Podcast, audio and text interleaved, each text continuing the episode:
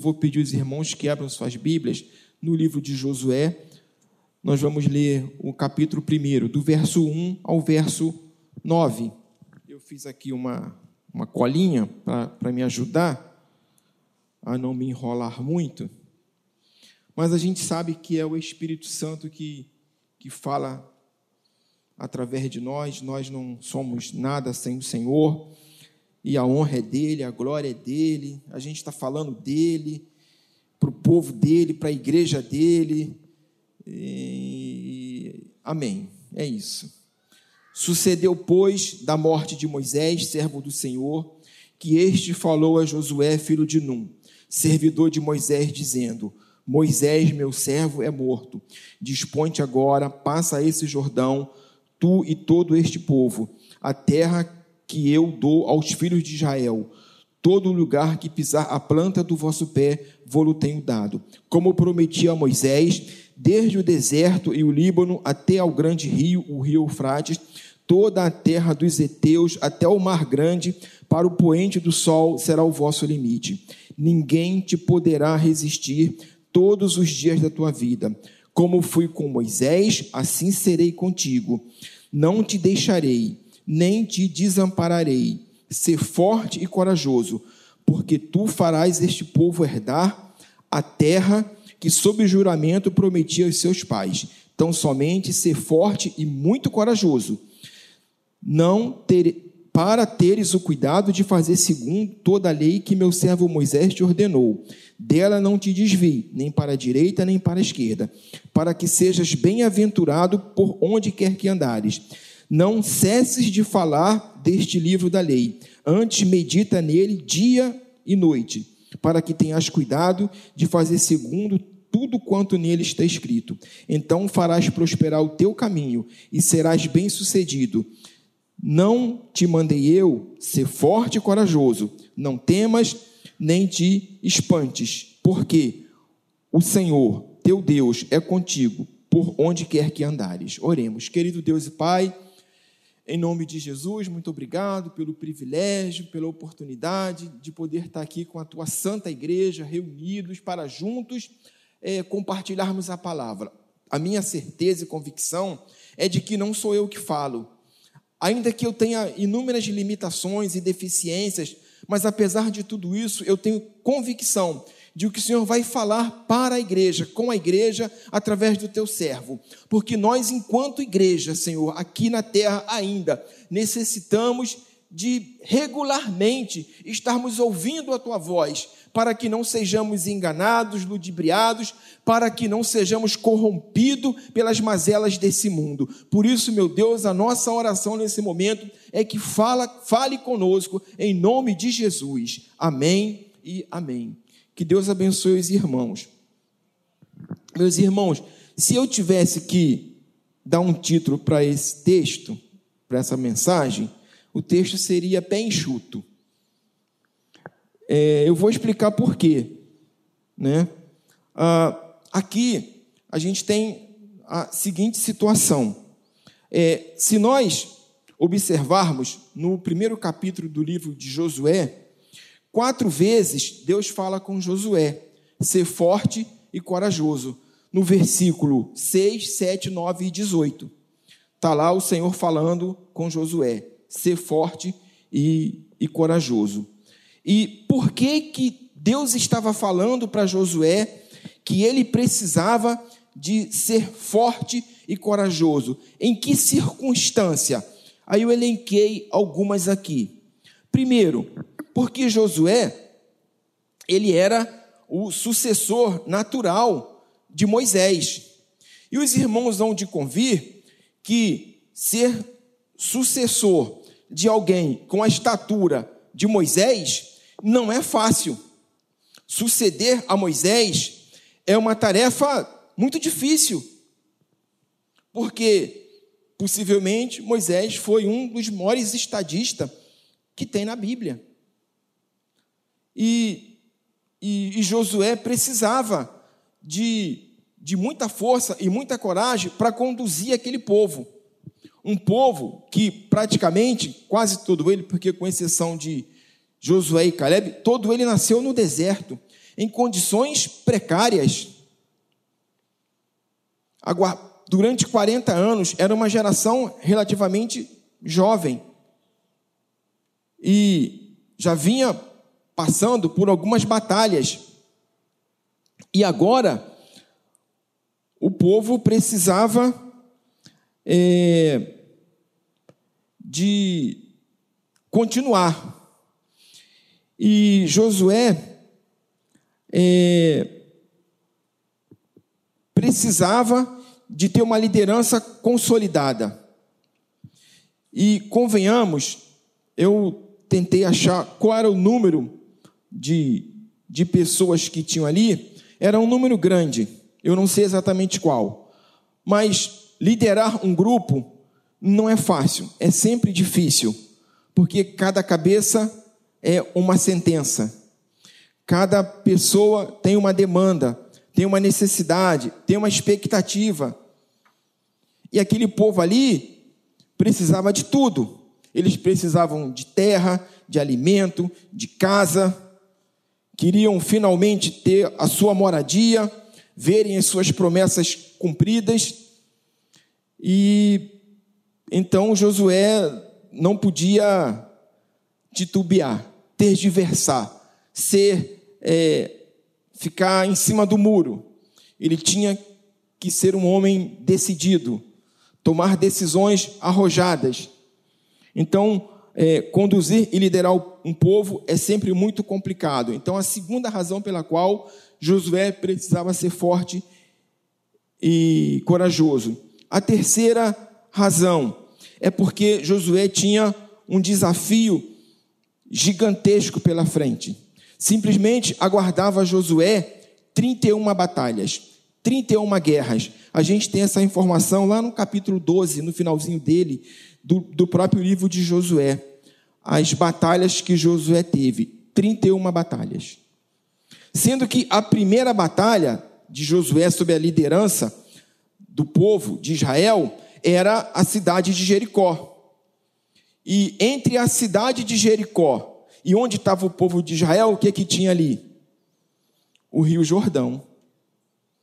Ele tinha que atravessar o Rio Jordão. E nessa época, abril, maio, era época de cheia. Então o rio estava alto, chegava até 4 metros de profundidade. E os 30 metros, que em circunstâncias normais era a largura do rio, nessa época chegava a mais de mil metros. E ele é um rio que tem momentos em que ele tem declives. E são declives tão acentuados, a mais de 200 metros, parece até uma cachoeira. Então a água desce em, em velocidade muito forte. Então vejam os desafios que Josué tinha. Logo, ele precisava muito de ser forte e corajoso. Assim como nós, que temos muitos Jordãos, temos um, um rio Jordão pela frente e 31 batalhas a batalhar, às vezes até mais inúmeras batalhas. E muitas vezes nós nos sentimos fracos e desanimados.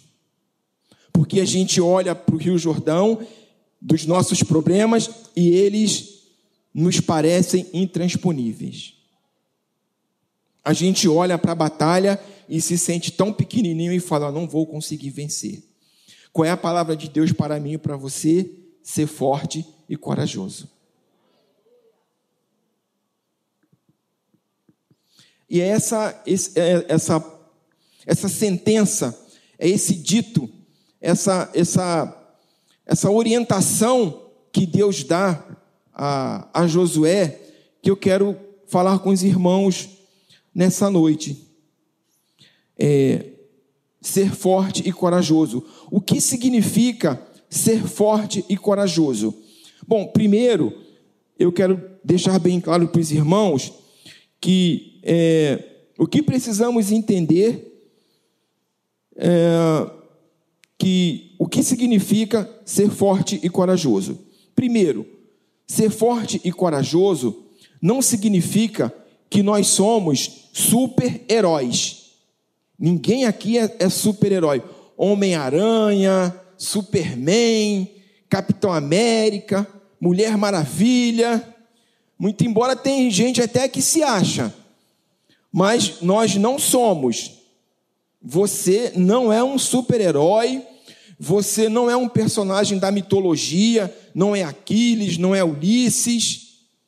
Esquece isso. Você não é um super-herói, você é de carne e osso. Se pular de um prédio de 30 andares, sabe o que vai acontecer. É, outra coisa, você não é invencível. Ao longo da vida, em alguns momentos, nós amealhamos derrotas, reveses. Então você não vai ganhar sempre. Aceite a ideia de que algumas vezes você vai perder. Você não vai ser o primeiro lugar no Enem, não vai, tirar, não vai ser o melhor aluno da sua turma, não vai sempre tirar nota 10. Talvez você não consiga o cargo de diretor, alguém consiga na tua frente. Talvez você não vá ser pastor, evangelista, seminarista, diácono. Enfim, nós, nós não somos invencíveis. É, eventualmente estamos sujeitos a perdas e batalhas. E por quatro, é, ser forte e poderoso não nos permite ser forte e corajoso, não nos permite abrirmos mão de sermos prudentes. Então a gente tem que ter, temos um Deus que é poderoso, que é invencível, mas é Deus, não somos nós. Então a gente tem que ter cuidado, tem que ter vigilância. Eu costumo dizer para os jovens, que eu tenho assim, liberdade de conversar, existe uma fórmula de você não ser um alcoólatra. Existe uma fórmula de você não ser um noia. Noia é aquele cara que é, aquela pessoa que é viciado, né? Que, que é o drogado, um viciado, em, enfim. Existe uma fórmula de você não ser um viciado em jogo. Existe uma fórmula de você não ser viciado em pornografia. Existe uma fórmula, qual é? Nunca deu o primeiro gole. Nunca. Se você nunca der o primeiro gole, você nunca vai ser um alcoólatra. Mas se você der o primeiro gole, é gole que se fala, né? A primeira golada, o primeiro copo, a primeira dose, você abriu o caminho, você abriu possibilidades. Nunca dê a primeira tragada. Ah, mas não tem nada a ver, isso não tem problema nenhum. Tem sim. Todo mundo que é viciado em alguma coisa teve a primeira vez.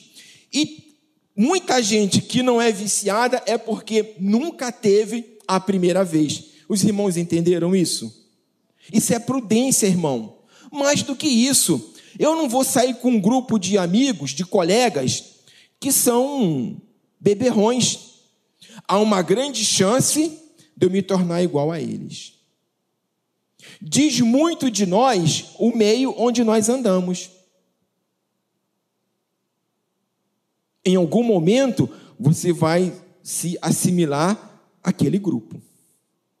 Então, é a prudência, é a cautela, é o princípio de você não iniciar uma trajetória de decadência moral, ética, de destruição da tua vida.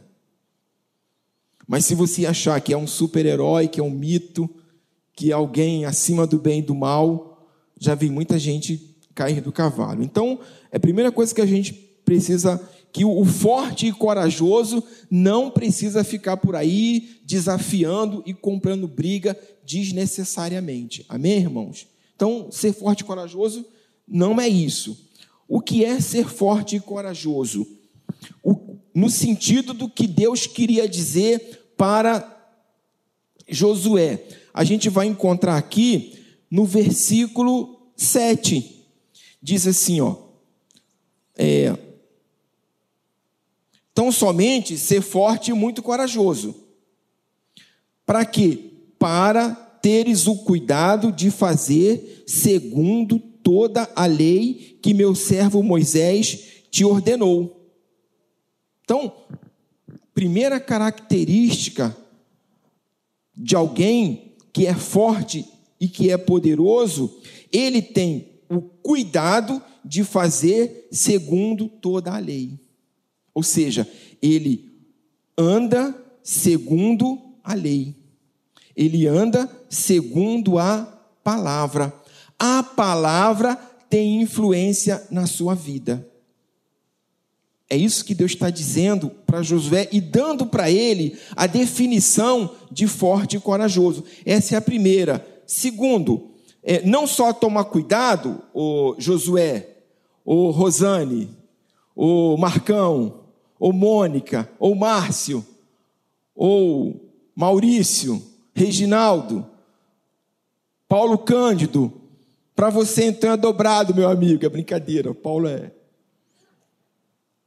é, o, a segunda característica do ser forte e poderoso é dela não te desvie. Cuida dela e não se desvia dela, nem para a direita, nem para a esquerda. Para que sejas bem-sucedido por onde quer que andares. Então, é a segunda dica é a segunda característica de, que Deus está dando como definição do que é ser forte e corajoso. A terceira, não cesses de falar do livro da lei. Antes, medita nele de dia e de noite, para que tenhas cuidado de fazer segundo tudo quanto nele está escrito. Ou seja, é uma obediência tremenda, cabal à palavra. Então, ser forte e corajoso, de acordo com o que Deus está falando para Josué, e ele fala para mim e para você, é andemos em conformidade com a palavra do Senhor se não observarmos a palavra, se não meditarmos nela, tudo vai por água abaixo. O cerne da questão é a palavra. Muitas vezes nós titubeamos porque nós negligenciamos a palavra. Então, a igreja de Deus não pode abrir mão do cuidado, da vigilância, da atenção, da leitura, da meditação na palavra. E vejam que Deus, Deus ainda dá promessas para que sejas bem-sucedido por onde quer que andares. Então, é, não te desvie nem para a direita, nem para a esquerda. E mais, no versículo 9, diz assim: de novo, Deus fala a Josué: Não te mandei eu ser forte e corajoso. Aí ele diz: Josué, não temas. Mediante a observação à palavra, o Senhor nos diz: diz para mim e para você: não temas. Por maior que sejam que seja a força das correntezas do rio, do mar, tentando te tragar, não temas, porque o Senhor, ele é contigo. Ele diz assim, ó: Não temas, nem te espante, porque o Senhor teu Deus é contigo, por onde quer que eu e você andarmos. Irmãos, olha que coisa tremenda, é a palavra de Deus falando para mim e para você. Irmão, é no teu trabalho, na tua vida, no teu casamento, nos teus relacionamentos profissionais, não temas nem se espante, porque eu, o teu Deus, sou contigo. Então, Deus é contigo na tua casa, Deus é contigo no teu trabalho, Deus é contigo lá na tua faculdade, Deus é contigo por onde quer que você ande. Observador, atento da palavra de Deus, não temas e nem se espante, porque o Senhor Deus, Ele é contigo. Ainda que você esteja passando em águas turbulentas, pesadas, com uma queda difícil, o Senhor, Ele é contigo. Seja forte e corajoso. Não temas. Às vezes o medo vem, a dúvida vem, mas não temas. Em hipótese alguma, não temas, não duvide, não retroceda. Talvez você possa estar passando por um momento muito difícil da sua vida, mas ainda não é o último capítulo da história da tua vida.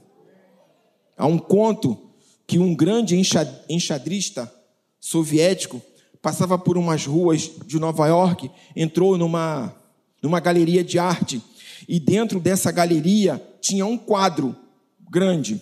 Eram dois enxadristas jogando. Um dos enxadristas tinha uma figura demoníaca, e o outro oponente dele era um jovem e as pedras estavam dispostas no tabuleiro. E o quadro estava de tal forma disposto que dava a entender que aquele rapaz ele estava em xeque-mate. Ele não xeque-mate é quando o rei é rei ou dama. Quando o rei ele tá não tem mais movimento para ele. Então o rei dele estava em xeque-mate, era o que o quadro sugeria. Então o enxadrista olhou para aquele quadro e começou a olhar, olhar, olhar, olhar, olhar, olhar, olhar, olhar, e ele começou a gritar: Jovem, não se desespere, tem uma jogada ainda, tem uma saída, você não está em xeque-mate. Às vezes, irmãos, Parece na nossa vida que o diabo nos colocou em xeque-mate, mas Jesus olha para você e fala: Não, ainda tem uma saída, ainda tem um movimento, é o movimento do Espírito Santo, é o movimento de Deus sobre a tua vida e que não vai permitir que você fique em xeque-mate imposto pelo diabo, porque você foi lavado e remido no sangue do Cordeiro. Você hoje é livre, liberto e transformado. A batalha não acabou, irmão. A luta não acabou. Existem outras batalhas para você batalhar. E o Evangelho precisa de você. Deus não te colocou aqui para que você seja uma mera figura decorativa, um simples número. Eu sou, não, você não é mais um. Você é um escolhido do Senhor. Deus tem propósitos na tua vida. Eu não acredito que Deus tenha Trago você aqui nessa noite para que você seja um mero espectador. Deus te chamou porque Ele tem propósito na tua vida e Ele quer te usar grandemente. Assim como Ele usou a Josué, Ele quer usar você. Outra característica de ser forte e corajoso está no capítulo 3, no versículo 5 é Josué falando ao povo. Mas é também Deus falando para mim e para você nessa noite. Santificai-vos, porque amanhã o Senhor fará maravilhas no meio de vós. Eu creio, irmãos, que isso é uma palavra profética para a igreja. Igreja Maranata de São João de Miriti. Santificai-vos, porque o Senhor vai fazer maravilha no meio de vós.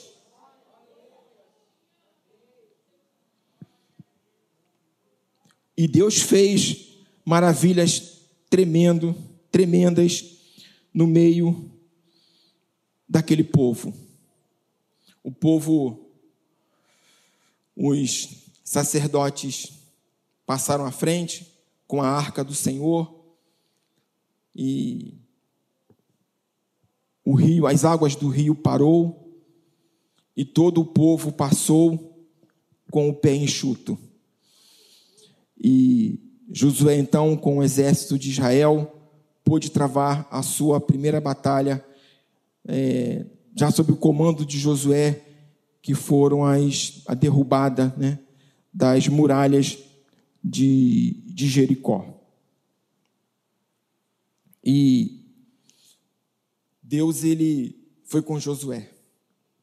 E a certeza que eu tenho é que esse mesmo Deus que foi com Josué, o mesmo Espírito que atuou aí, esse mesmo Espírito atua aqui hoje.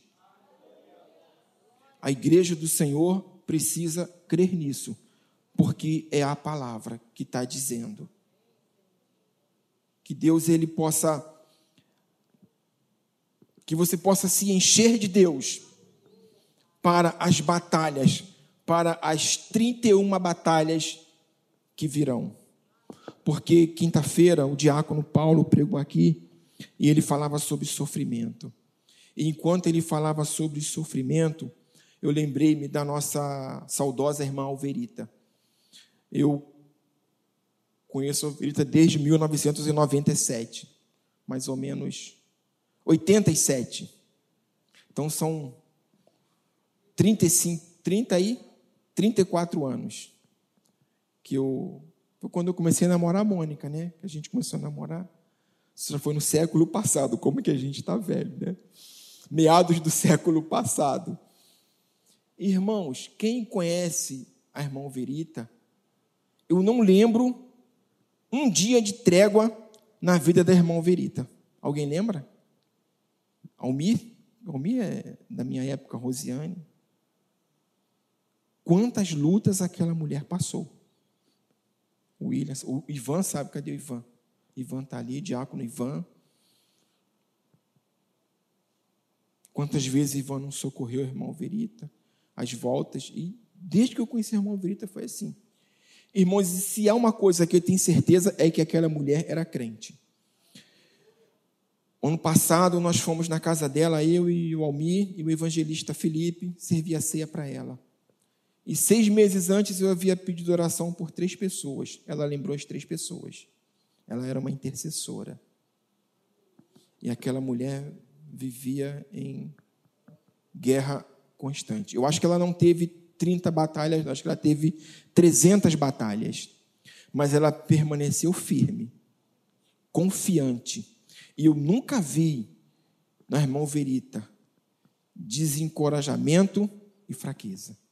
Ela estava sempre firme no Senhor, lutando com deficiência física, enfermidade, problemas pessoais, mas sempre firme com o Senhor. Que a Alverita seja um exemplo para nós, de uma mulher de Deus, que nunca vi reclamando, que mesmo as lutas, ela nunca desanimou de servir ao Senhor. Então, e por fim, para concluir, firmeza. É, capítulo 3, versículo 17.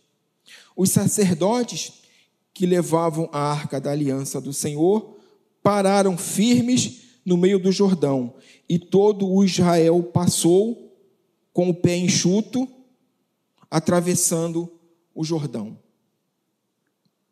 Então, irmãos, os sacerdotes pararam firmes no meio do Jordão. De uma queda d'água, uma correnteza forte, mas Deus fez as águas do, do rio separarem e ali estavam os sacerdotes do Senhor. Cada um de vocês aqui é um potencial sacerdote. E se mantenha firme mesmo que seja no meio do Jordão. E mesmo que depois que você atravesse o Jordão, tenha 31 batalhas para você. Permaneça firme. Não é palavra minha. Me ignore aqui. É palavra do Senhor. É palavra de Deus para a igreja dele, aqui em São João de Miriti. Pararam firmes no meio do Jordão, até todo o Israel passar de pé enxuto. Fique firme. Permaneça firme. Não desanime. Ainda que, se as águas do mar da vida quiserem te afogar, segura na mão de Deus e vai. E ali estavam os sacerdotes do Senhor, carregando a arca. E o povo passou, um a um. Passou, passou, um, dois, dez, cem, mil, dois mil, três mil, quatro mil. Quando atravessaram o Jordão, eles estavam com os pés enxutos. Como é que a igreja vai passar pelo Jordão? pelas águas do mar da vida. E lá no final vai estar com os pés enxutos, porque a igreja não vai murmurar.